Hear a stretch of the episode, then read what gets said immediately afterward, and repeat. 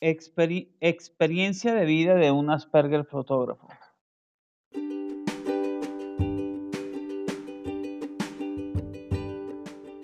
Ya abrimos nuestro club social y educativo virtual de Asperger para Asperger, orientado a jóvenes Asperger entre 7 y 18 años, donde el joven podrá interactuar con otros jóvenes mientras aprende de ciencia, tecnología, humanidades y muchos temas más de la mano de Orlando Javier Jaramillo Gutiérrez, fundador de Asperger para Asperger.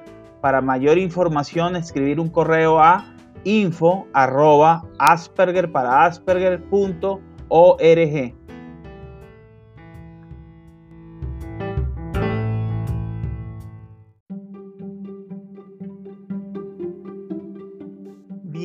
Al podcast Sintonizando con el Autismo de Asperger para Asperger, un espacio dirigido por Orlando Javier Jaramillo Gutiérrez, donde divulga su experiencia de vida como persona Asperger y la de otros, contribuyendo con una sociedad donde exista mayor diversidad, tolerancia y respeto.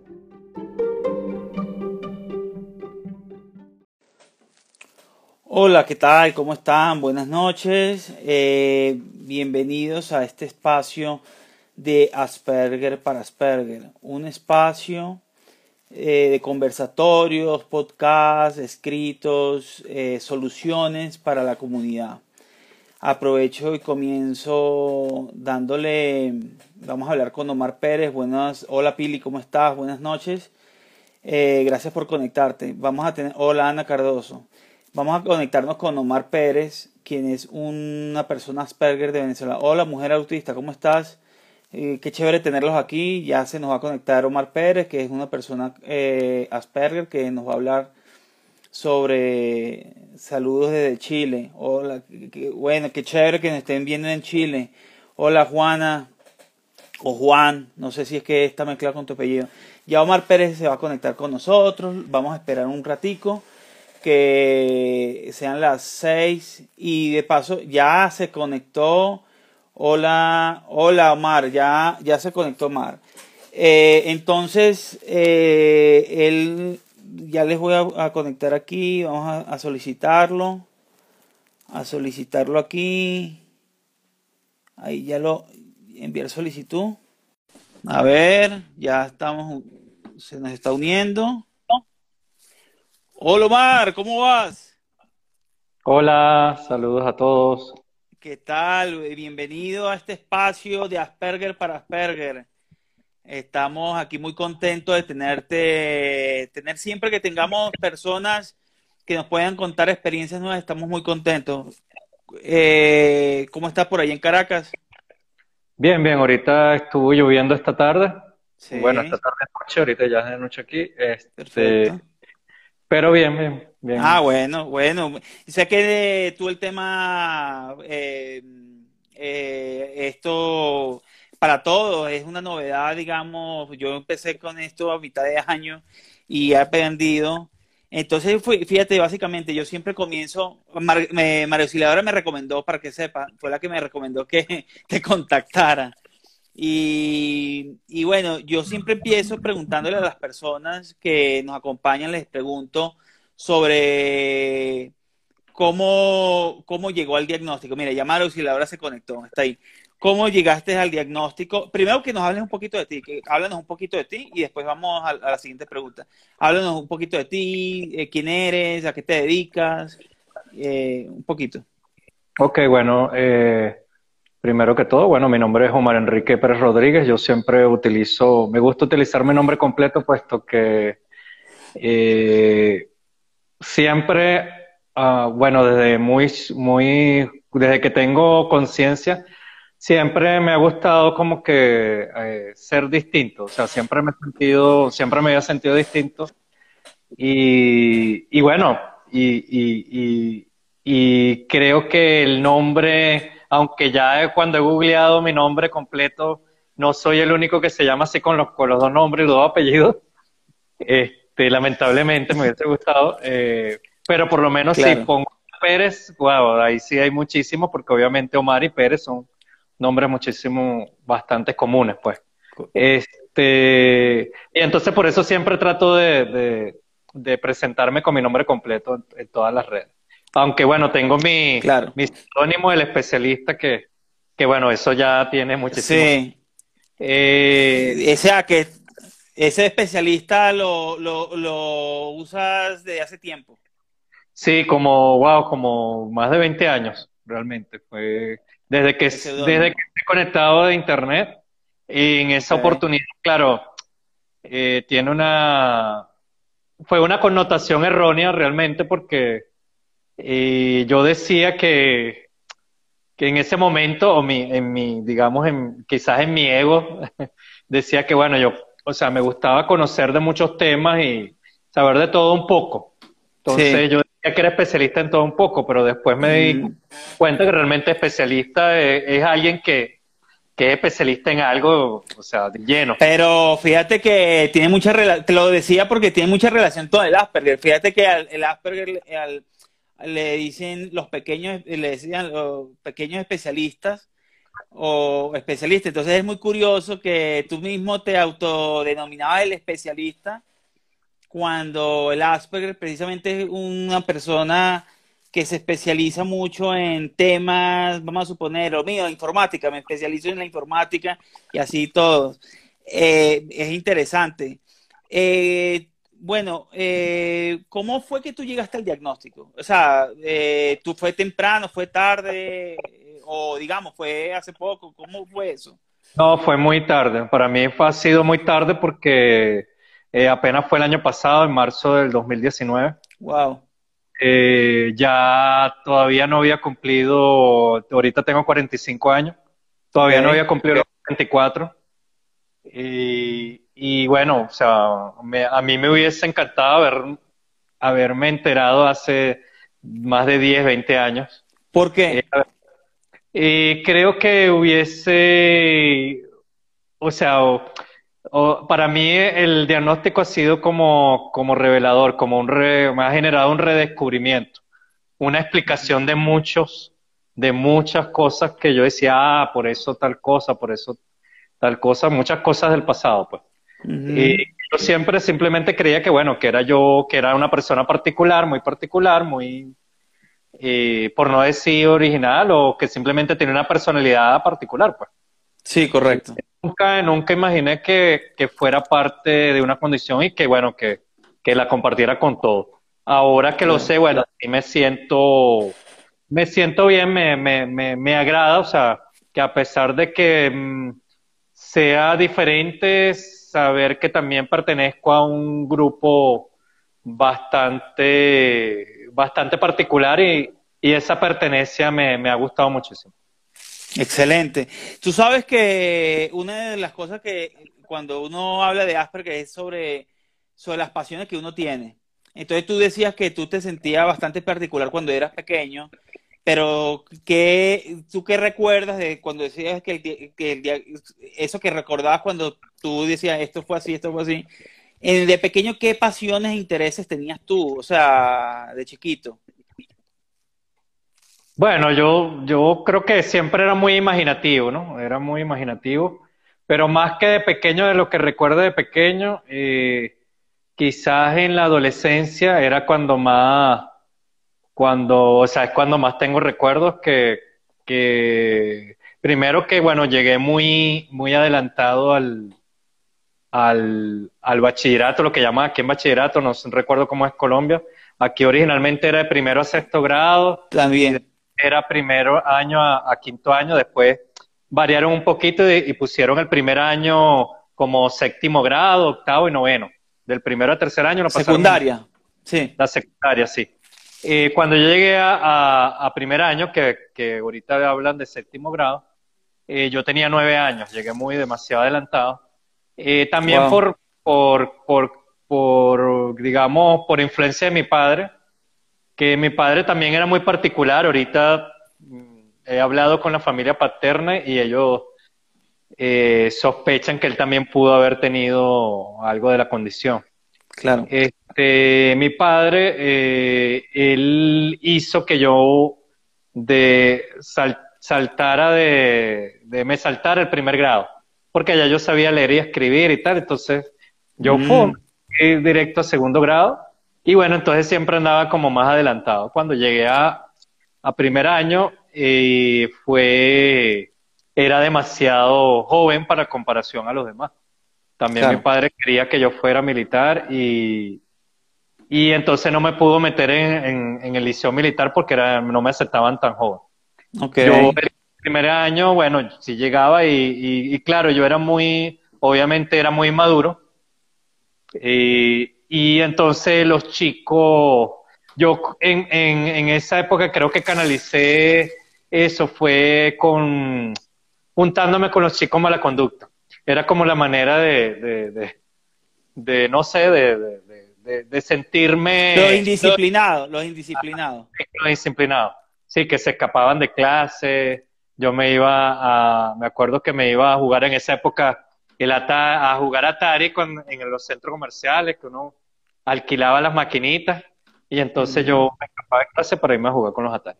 Este, en el segundo, cuando, ah, yo, obviamente, al andar con disciplinado, ahí ya, digamos, eh, fui académicamente, entonces bajé mi, mi nivel y, y reprobé el primer año, reprobé el primer año, repetí el primer año. Y cuando paso al segundo año, a lo que es octavo grado, este, mi padre ahí sí ya tenía edad para entrar al liceo militar y otra vez entro al liceo militar, todavía era joven y de hecho me vuelvo a saltar, digamos, llego a lo que llaman paracaidista porque dicen, todos entran desde el primer año, que todos los años lo mandan a uno, y yo llegué otra vez, me salto ese primer año, entonces, entonces claro, siempre andaba en un ambiente que la gente me veía así como que verga, este, perdón, eh, esta... no, Es la palabra normal en Venezuela, eso lo dice, lo dice sí. coloquialmente, tranquilo. Sí, este, eh, como que bueno, siempre eh, era distinto, entonces claro, los demás también me veían así como que esta persona, oye, no, generaba como cierto, cierto conflicto, cierto resentimiento los demás, porque por, por ese tipo de cosas también, pues entonces, claro. Eh, yo en ese sentido el bullying, bueno, yo, lo que ahora se llama bullying para mí, yo, o sea, simplemente como me sentía distinta, yo bueno, era como, en, en esa época era como la mascota por, el, por ser el más pequeño del, del salón, casi todo el, todos los fui el, el, más pequeño del salón. Y total que eso hizo que yo, repro, yo reprobé eh, otra vez en el liceo militar y yo, porque yo también ahí seguía haciendo mala conducta. A mí me, yo disfrutaba quedarme arrestado los fines de semana en el liceo, porque me sentía más cómodo ahí que, que, yéndome los fines de semana con mi padre. O sea, me era más agradable eso, pues, porque. Claro. Pero eh, no te sirvió, digamos, esa educación militar a ti no te eh, ayudó en algún momento eh, o te ha servido ahorita cuando por adulto, porque yo veo eh, de pronto a veces el pensamiento de uno es lógico, como muy rígido, y de pronto eso le ayuda, sí, no, esto, lo otro, y adicionalmente con el tiempo, fíjate que tú, tú te diagnosticaron hace un año, pero tú, tú, tú digamos que la parte verbal, comunicativa la tienes muy bien. O sea, como si no, no, no, como que nunca hiciste terapia y eso, y eso eh, digamos que también a uno, ese espacio que tuviste, lo tuviste muy, fue muy interesante, ese espacio donde no te hicieron bullying, no te hicieron, y tú te sentías como especial, ¿no? Ok, bueno, no, no, sí, sí, yo sí sufrí lo que llaman bullying, pues lo que pasa es que en ese momento, o sea, quizás era como menos, como ahora, que ahora sí es como que, como que hay mucha sí. conciencia de eso, y, y ahora, ahora como que la gente tiene cuidado, lo evita, están pendientes. En esa época, o sea, sucedía y como que era normal, o sea, uno, uno tenía que ser fuerte, o sea, creo que era lo que le ponían a uno, no, tú tienes que ser fuerte, o si, si alguien te golpea, tú también tienes que devolver mm. el golpe, cosas mm. así. Este, pero el, el hecho de que quizás yo sea, como tú me dices ahorita, que, que me exprese mejor, o sea, eso ha sido o sea, por, por la experiencia de vida, por todas las oportunidades que se me fueron presentando. Yo claro, o sea, me he formado, me he formado, o sea, a pesar de que pude haber sido indisciplinado académicamente, porque bueno, como te dije, bueno, yo en el liceo, bueno, me porté mal, llegué igual al, al quinto año, pero después igual en la universidad no, no terminé la carrera, o sea, siempre a nivel académico, a pesar de que sí, o sea, sí sé que soy inteligente, me han hecho las pruebas y todo eso, o sea, he sido disperso. Quizás ahora digo, bueno, quizás es parte de la, ha sido por parte de la condición y, y no haber canalizado muchas cosas. Eh, pero, sin embargo, eso no te ha permitido, disculpa, no te ha impedido lograr cosas, cosas que, hacer cosas que te gustan, ¿no? Eh, no, no, bueno, claro, ojo, yo, o sea, he logrado hacer muchas cosas, eh, pero también hay otras que quizás no me hubiese gustado y no, no las hice. Quizás por la, por esa dispersión que te, que te, que estoy diciendo que he tenido, eh, de que me pasaba mucho, claro, creo que a muchas personas con condición también es común, que uno comienza con las cosas y no las termina. O sea, para mí eso ha sido eh, bastante repetitivo en el transcurso de mi vida. Sin embargo, yo... sí. Sí, sí, sí, sin embargo, quería decir que yo creo que he tenido y se me han presentado oportunidades que, que, quizás a otras personas no, que he tenido oportunidades de, de, de que en la vida, de, de aprender cosas, de, de formarme, o sea, yo, yo hice un taller de oratoria hace mucho mm. tiempo Hace poco hice un taller de destrezas sociales también, que es para cuando después justamente teniendo el diagnóstico hice un taller, o sea, ha sido un proceso mm, que creo que, que el que he tenido durante toda mi vida, eso mm, me ha llevado hasta donde estoy ahora, pues. Quizás, bueno, ya eh, ahora también digo, bueno, aunque me hubiese gustado haberme enterado de la condición hace 10, 20 años, eh, también ahora estoy consciente que uno debe como que no pensar que, mira, si hubiera hecho eh, tal cosa, hubiese hecho tal cosa, porque, porque ya eso pasó, pues. Exactamente. Una de las formaciones que he tenido últimamente me enseñaron que uno tiene que tratar de, o sea, enfocarse en el aquí y el ahora, pues, en el presente. O sea, no ni en el futuro, ni en el presente, porque lo que uno vive, eso es lo que uno puede controlar, el, momento de ahora. Y, a partir de allí, bueno, uno puede proyectarse hacia el futuro, pero... Así Pero es, así es, mira, te... Que hice lo que no hice. Ah, perdón. Mira, te quería, te quería, no, no, no, está bien. Es que te quería, antes de seguir adelante con el conversatorio, quería darte un feedback de lo que te están preguntando aquí en el chat. Charo, por ejemplo, pregunta, ¿cuáles son las herramientas que usas para manejar tu dispersión? Y, y aquí eh, Emma nos dice que es típico en nosotros, que yo estoy de acuerdo, que comenzamos y a veces no, no terminamos. Yo, por ejemplo, antes era de los que no terminaba, ahora... Eh, pero, ¿cómo haces tú ahorita para manejar la dispersión o sigues teniendo ese problema? Para contestarle a Charo. Ok, Charo, mira, eh, realmente no, no lo he dominado del todo, o sea, creo que sigo, sigo, sigo en ¿Estás trabajando?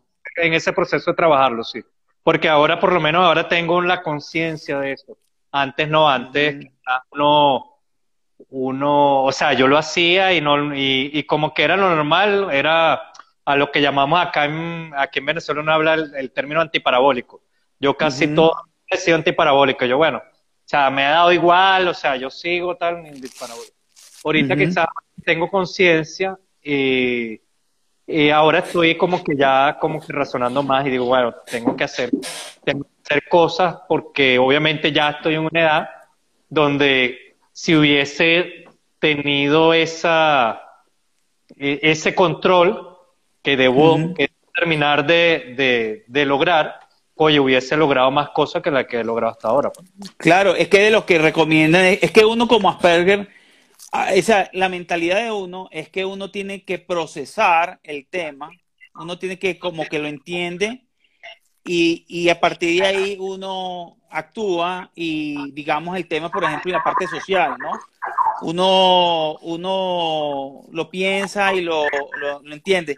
Fíjate una cosa, ¿cómo, cómo, ¿cuáles crees que han sido tus, a pesar de que nos has contado que has sido disperso, cuáles crees que han sido tus fortalezas eh, o, lo que has descubierto en ese proceso, qué fortalezas has conseguido tú como Asperger. Ok, yo, a mí me ayudó mucho, fue que, a mí me ayudó mucho la tecnología realmente. Y mis habilidades, eh, eh, antes de, la fotografía, que digamos es es la fotografía reciente. Yo desde, desde saliendo de, digamos, del bachillerato, enseguida me conecté con la tecnología de las computadoras. Eso me, conectó muchísimo. Yo cuando conocí las computadoras, wow, me, me eh, eh, de hecho al principio yo cuando, cuando terminó la carrera ya yo estaba conectado con la contabilidad, era, era, tenía habilidad con los números a nivel de la contabilidad. Y, pero yo, eh, de hecho, yo fui aprendiz INSE, creo que allá en Colombia escena.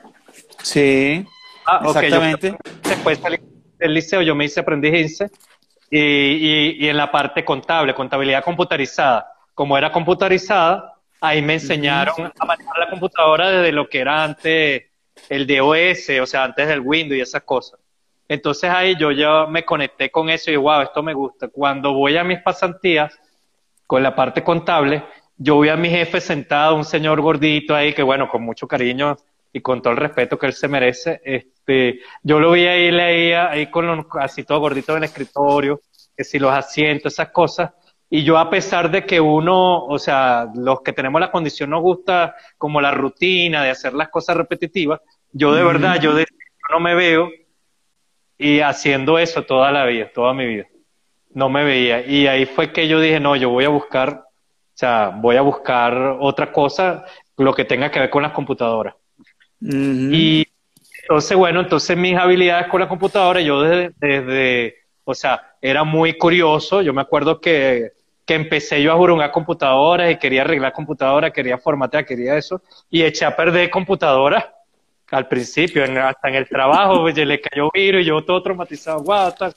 A mis amigos, yo te arreglo la computadora, puy, se le echaba. Pues, este, tengo un, de los amigos que conservo todavía esa época, wow, o sea, me acuerdo que, que uno de ellos fue que le fui a su casa a hacer la computadora y se le echó a perder. Entonces, claro, obviamente era como una cuestión de ensayo, y error. Ensayo y error.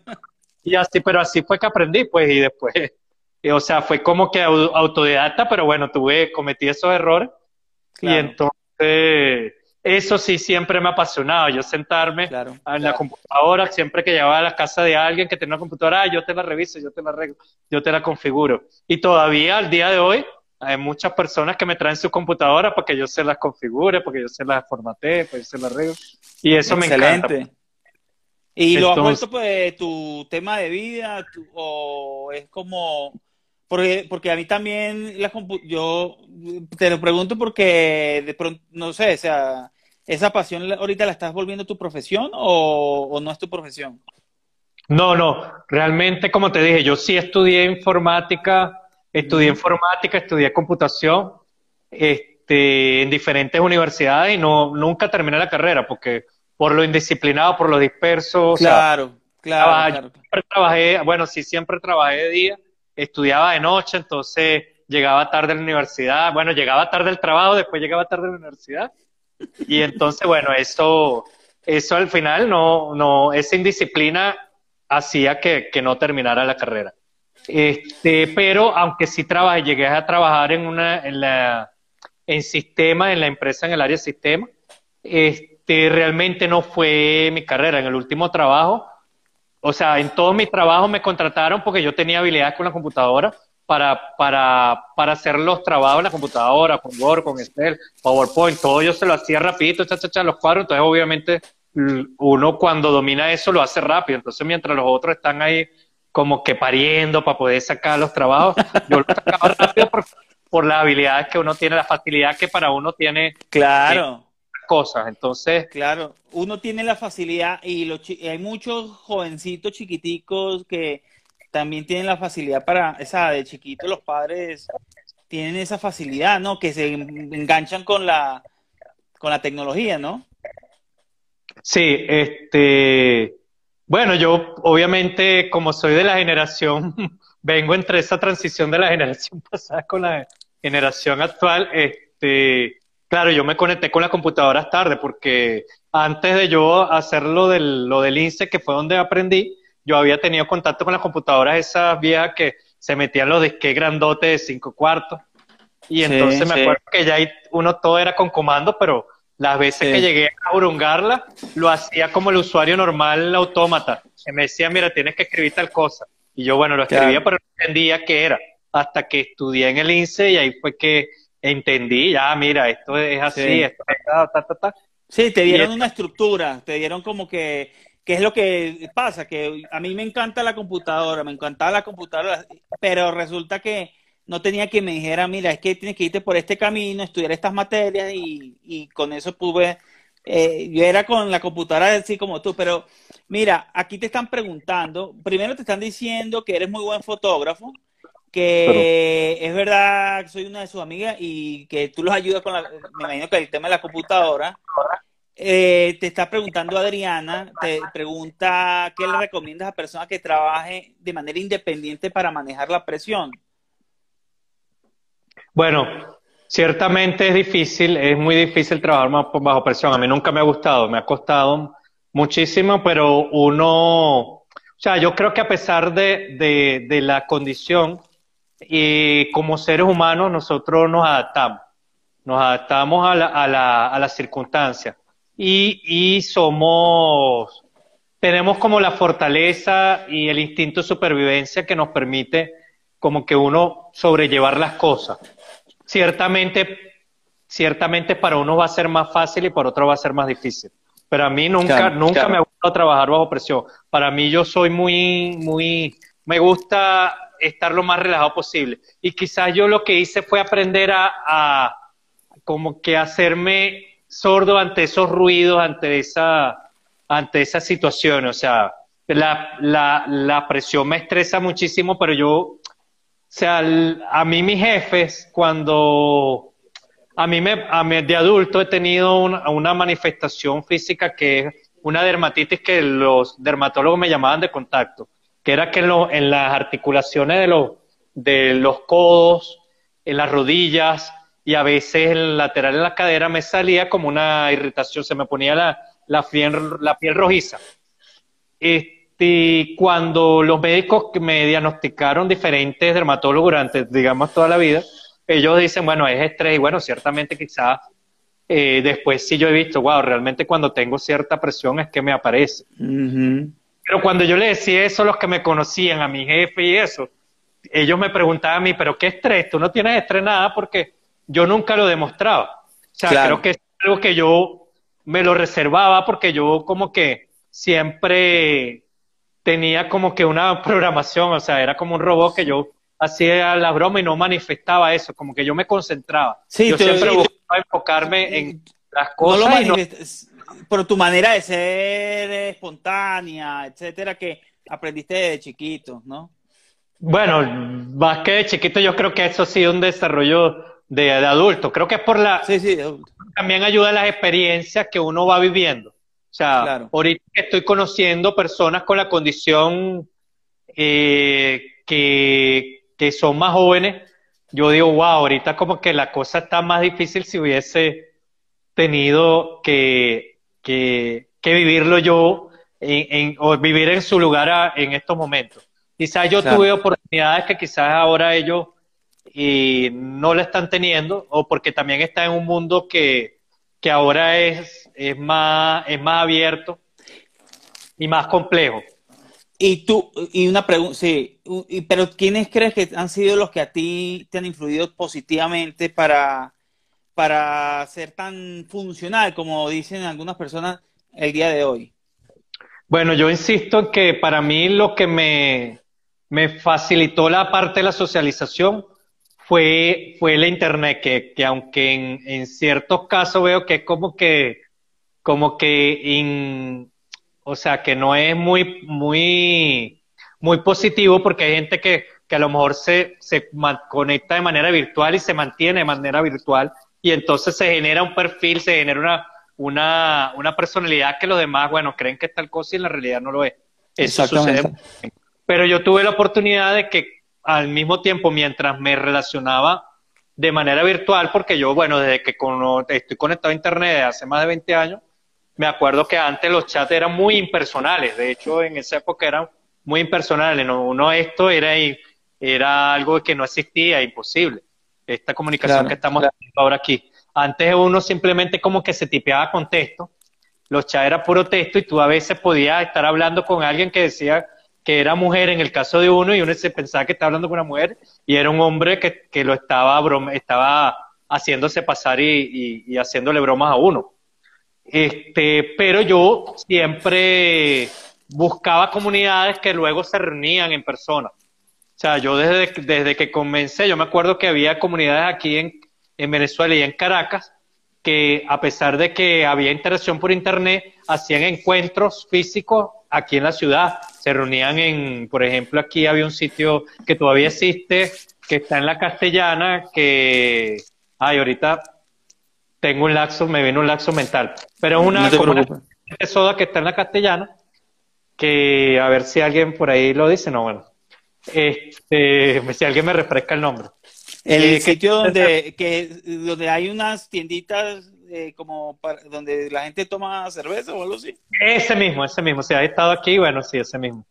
Este es un sitio famoso que todavía existe, porque, porque verdad que tiene muchísimos años y, hay muchos sitios que de repente los, los, cambian de nombre y eso, parece todavía. Eh, pero me acuerdo que, bueno, se hacían las reuniones ahí. El amigo que, organizaba eso todavía tengo contacto con él. Eh, en la página en esa época se llamaba QTPD, que todavía, no, ya no existe QTPD, él tiene ahora otro portal que se llama Concafé. Pero me acuerdo que él organizaba las reuniones ahí, íbamos y nos reuníamos cada ciertos meses y entonces ya uno empezaba como a interactuar personalmente con, con, con las personas que conocías ahí, pues. Entonces yo siempre eh, que conocía personas por internet, siempre buscaba que no se quedara en internet, en internet sino buscar el, el encuentro personal, pues. Entonces yo creo que eso me ayudó muchísimo porque, porque entonces ya, ya me obligaba a mí a, interactuar, no solo por aquí, porque obviamente uno por texto quizás habla mucho tal, pero en persona ya te ves obligado como que a demostrar quién eres. Y siempre, siempre quise ser como honesto con eso, pues siempre he querido ser honesto, porque veía que había muchas personas que, que como que se, se creaban un perfil que uno se pintaban de una manera y luego en la persona eran otras, pues. No, y ahorita, en la actualidad eso es, eso es más delicado, o sea, lo que tú haces ahorita y de adulto, digamos un muchacho hacerlo ahorita es complicado, ¿no? Pero eh, qué bueno que esa, el internet realmente usándolo bien es, es maravilloso. Una cosa, eh, ¿qué, crees tú que es los apoyos que más necesitan los Asperger adultos? Así como de tu edad, ¿qué apoyos necesitan más? Bueno, yo, lo que tú has visto. Bueno, yo creo que en principio, ajá. sí, creo que en principio lo importante es, es primero tener conciencia. O sea, ahorita que después de mi diagnóstico, ya ha pasado en marzo, ya ya en marzo cumplo dos años del diagnóstico. Eh, y ahora estoy teniendo ese, esa percepción para empezar a reconocer la condición en otros. Y eh, ahora me he dado cuenta que muchas personas como yo, inclusive desde que desde el año pasado he empezado a hablar, a manifestar, a decirle a muchas personas, porque eso es otra cosa. Yo después que enseguida tuve el diagnóstico, yo eh, quise contarle a todo el mundo que, que, tenía la condición, porque para mí fue algo como que, wow, es como abrir los ojos. O sea, para mí fue un redescubrimiento y, y yo decía, wow, o sea, no, no, no, no puede ser que, que tanto toda mi vida y no lo sabía. Y entonces yo fui el primero que empecé a decirle a todas las personas que me conocían, mira esto. Y la gente me decía, no, pero es que tú eres normal. Y yo, no, pero es que yo nunca he sido normal. Pero, pero ciertamente hay mucho desconocimiento sobre la condición porque las personas creen que, que, que, que ser Asperger es, ser una cosa totalmente, no sé, distinta, pues, o sea, como que hay muchos estereotipos y mucha ignorancia al respecto a la condición. Entonces, eh, yo desde el principio empecé a decirle a todo el, a todo el mundo, de hecho, agarré y, y le avisé a mis exparejas o sea, las parejas, sobre todo las con las que duré, eh, duré como que suficiente tiempo así, yo decía, mira, sabes que, porque afortunadamente también, y eso es algo que también me ha gustado, eh, mantengo contacto con ella, pues logré mantener una amistad con mis exparejas y, y fui y le dije, mira, oye, eh, resulta que tengo la condición y tal, y va, todo, todo se sorprende, pero también hacen el mismo que dice, ah, wow, con razón esto, con razón lo otro. Este, y eso me parece importante, que, que, que la gente como que abra los ojos y pueda empezar a entender, entender la condición y entender por qué muchas cosas. Entonces, por eso para mí lo primordial es que las personas tengamos conciencia de ella, de lo que es la condición, de lo que representa y que, y que, wow, o sea, yo, yo, de hecho, por eso ahora eh, estoy trabajando con la Fundación Asperger de Venezuela, porque quiero, quiero contribuir a que, a, a, que haya ese conocimiento, a poder distribuir ese conocimiento, eh, para que todas las personas con lesión tengan la oportunidad y los que son adultos como yo, que todavía no lo saben, oye, que, que lo descubran, porque creo que nunca es tarde, a pesar de que, bueno, como dije, lo ideal hubiese sido que uno ya hubiese tenido como, como más tiempo para, para saberlo, bueno, nunca es tarde, pues. Entonces, en principio eso. Y ya una vez que tú lo descubres, que tú lo aceptas y que lo entiendes, yo creo que lo que hay es que empezar a, a, aprender sobre uno mismo, pues, o sea, que a, ayudar a que, a que entiendan la condición y, y a poder canalizar las cosas. Porque ya una vez que uno tiene conciencia, uno puede como que percibir cosas que antes no, no uno lo hace automático. O sea, que es algo normal igual en el ser humano, en los neurotípicos, en todas las personas. Cuando uno de repente está acostumbrado a hacer las cosas diariamente, uno no tiene conciencia. Entonces a veces uno cree que está actuando de la mejor manera, uno cree que, la, que lo que uno hace no afecta a los demás y uno no está consciente de ello hasta que alguien te lo hace, hasta, hasta que alguien te ayuda a tener conciencia. Y nosotros eh, en nuestras, digamos, debilidades, a veces cometemos muchas, muchos errores que afectan a los demás y que, oye, hace que, que los demás se distancien de nosotros. Entonces, cuando uno tiene conciencia, cuando uno aprende que, bueno, que a pesar de que uno procesa las cosas distintas, que uno tiene la capacidad de ver las cosas quizá un poco más allá que los demás, a veces uno también tiene como que una, una visión cerrada y entonces no te das cuenta que, que a veces estás alejando a las demás personas, estás afectando a las personas que te rodean. Y entonces, en esa, digamos, en esa falta de destrezas sociales, uno se, se aísla. Y realmente la idea, o sea, todo, a pesar de que a veces uno puede disfrutar la soledad, como quizás no la puedan disfrutar otras personas, uno también no es que vive para, para estar solo. Uno también desea eh, tener amigos, desea poder compartir en pareja. Entonces, creo que los adultos tenemos que, o sea, en principio, tener esa conciencia y empezar a, al tener la conciencia de lo que es la condición, empezar a buscar la ayuda y, y a buscar y no encerrarse en sí mismo, no encerrarse en sí mismo. Correcto, correcto. Oye, eh, qué interesante testimonio, Omar. O sea, realmente.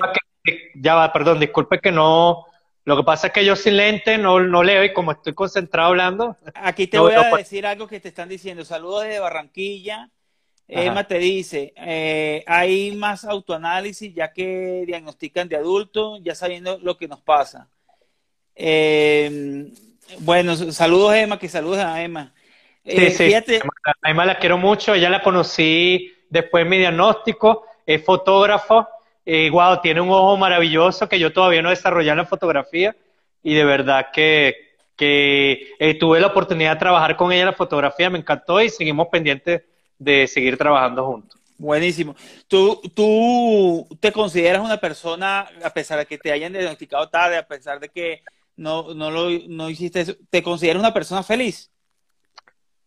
Eh, Sí, yo creo que, que a pesar de todo, pero fíjate, eso ha sido un trabajo personal, un trabajo personal que yo he ido, que he ido alcanzando en estos últimos años, ni siquiera fue hace mucho. Yo en estos últimos años he tenido esa misma, antes de tener el diagnóstico, yo tenía como esa, esa, siempre he tenido como esa búsqueda de, de, de, de mejorar, de desarrollarme de una u otra manera, de potenciar esas debilidades que he tenido y por eso, o sea, eh, cuando tuve la oportunidad de estudiando en la universidad, hice el taller de, de oratoria, eso me ayudó a perder un poco el miedo escénico, porque yo también, o sea, terriblemente, aunque todavía no es que ya, mira, ya yo salgo y soy un animador de televisión, no, no, para nada. Ah, para mí eso ha sido un proceso que ha durado muchísimos años.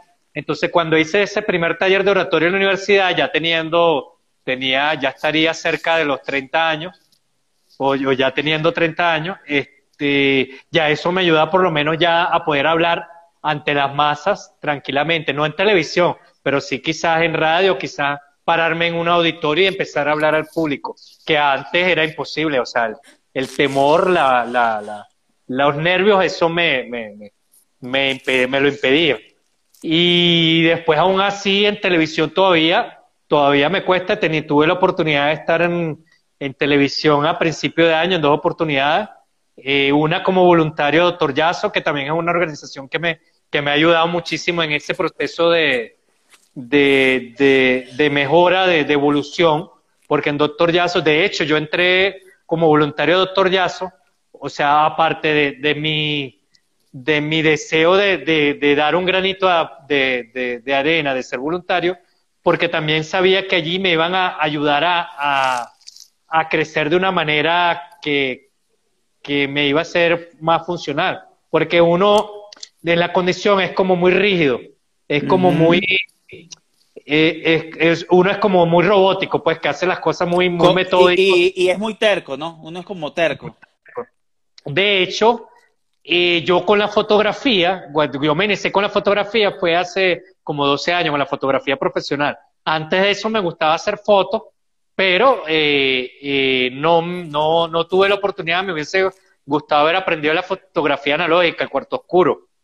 Eh, no, no tuve la oportunidad, ya aprendí cuando ya, ya la fotografía digital ya estaba, ya, ya había suplantado la, la laboratorio. y eh, y bueno, yo como, digamos, por mi, mi metodología, yo siempre he sido muy técnico, entonces para aprender las cosas, entonces yo, claro, manejar la cámara, el obturador, la apertura, la broma, esa parte teórica, para mí era muy fácil.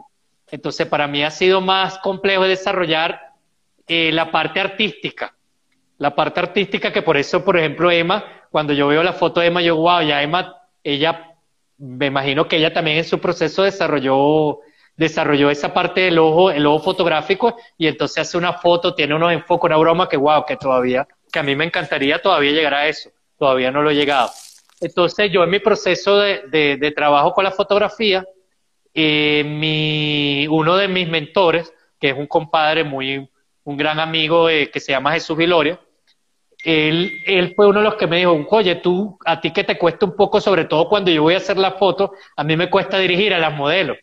O sea, me, me, me, me siento, no me fluye, me siento como incómodo, entonces me cuesta, si la persona tiene experiencia, yo feliz porque la persona hace todas las poses y... y claro, claro. Y entonces, ah, cha, cha, cha, yo hago la foto y salen solitas. Pero cuando la persona no tiene experiencia, a mí dirigirla, mira, esto, lo otro, o sea, eh, o sea, me, me, me, cuesta. Entonces, ha sido un proceso que junto a él y, y, y, digamos la experiencia que he tenido de trabajo me ha ido ayudando a, a como ir fluyendo eso. Pero ese amigo, ese compadre, fue el que me dijo, deberías hacer tú un curso, un taller de recreador, algo así que te ayude como que a, como que a, a, a romper esa rigidez, a romper esa rigidez, a como que a como que hacer más flexible.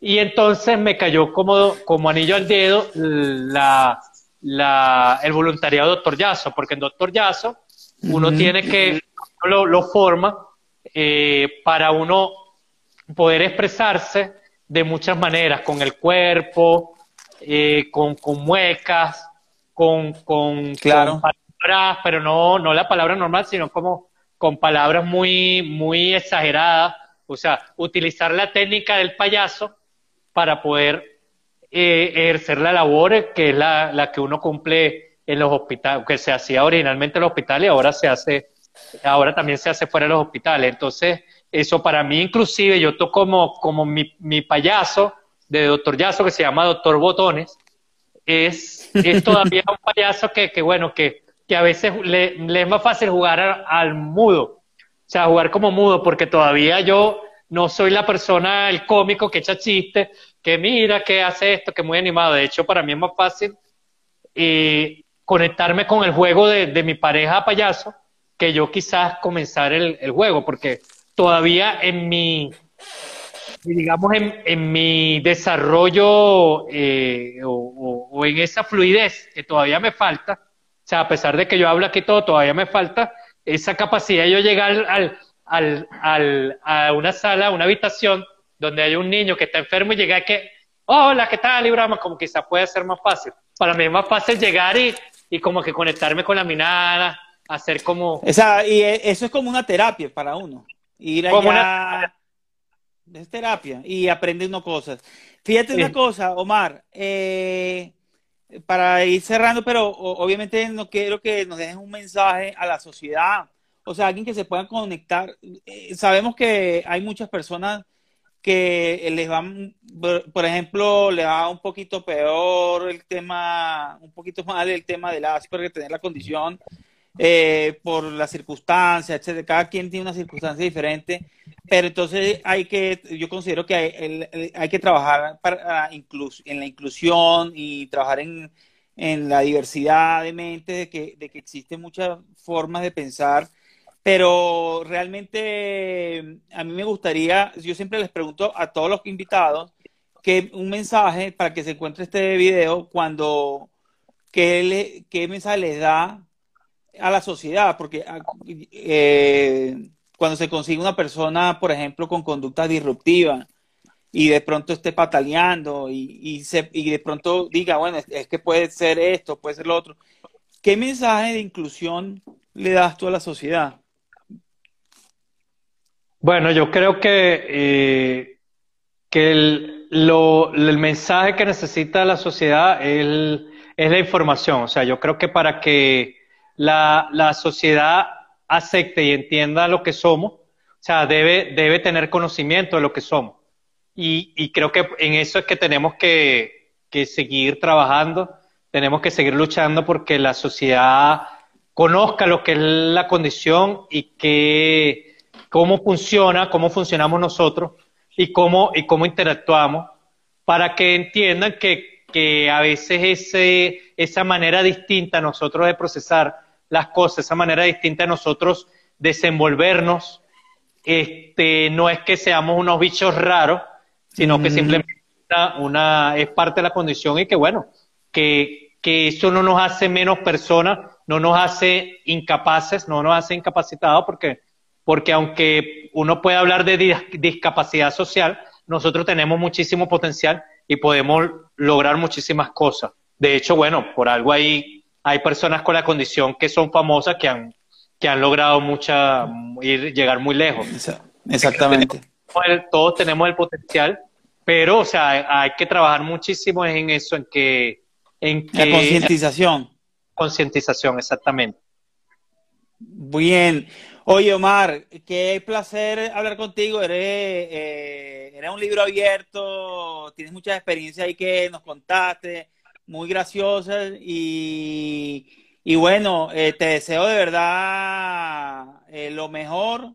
Y yo, pues, ojalá que en otra oportunidad, más adelante nos cuentes tus avances, cómo de pronto un tema, un tema que muy interesante sería que nos hables de, del tema de pareja porque fíjate que tú eso te desenvolvías muy bien eh, con la condición, sino que no lo sabías. Entonces puedes dar, podrías hablar ahí, ayudarnos. Eh, bueno, este, eso, te quería decir que gracias, gracias por aceptar la invitación. Y, y bueno, eh, no gracias, sé si tienes no. algo más que decir. Sí, bueno, no, gracias a ti por la invitación. De verdad que es mi primera mi primera experiencia aquí con esta función del Instagram. Y a pesar de, de, digamos, de mi habilidad con la astrología, ahora, ahora cada vez hay tantas cosas que uno no da chance de probarlas todas. Y yo no había tenido la oportunidad de, de probar esta, esta experiencia. Y realmente me hubiese gustado tener más tiempo para, para hablar muchas cosas porque creo Uy, que... Sí, pues, pero eso, lo vas a tener, lo vas a tener. El año que viene te, estás, mejor dicho, te, te vamos a... y ponemos un tema y vamos otra vez y te, invita, te invito para que conversemos aquí otra vez. Eh, de verdad que muchísimas gracias y te deseo un feliz eh, fin de semana, Omar.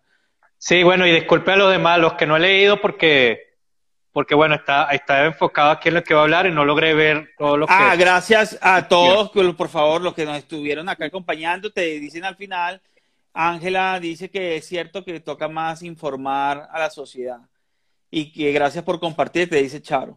Bueno, este, esto es todo por este espacio de Asperger para Asperger, entonces nos vemos en otra oportunidad. Gracias, Omar, nos vemos en una próxima oportunidad. Gracias a ti, pues. Chao. Chao.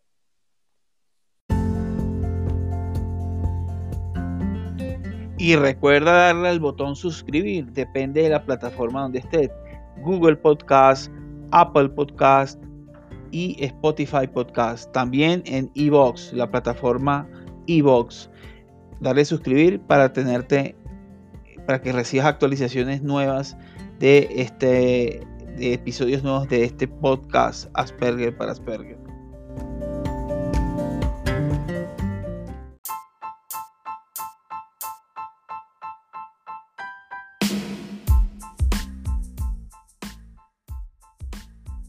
Recuerda seguirme a mis redes sociales en Instagram, Asperger para Asperger, en Facebook, Asperger para Asperger, en Twitter me consigues como para Asperger, ahí hay una diferencia. Y no se te olvide leer el blog en la comunidad www.aspergerparaasperger.org.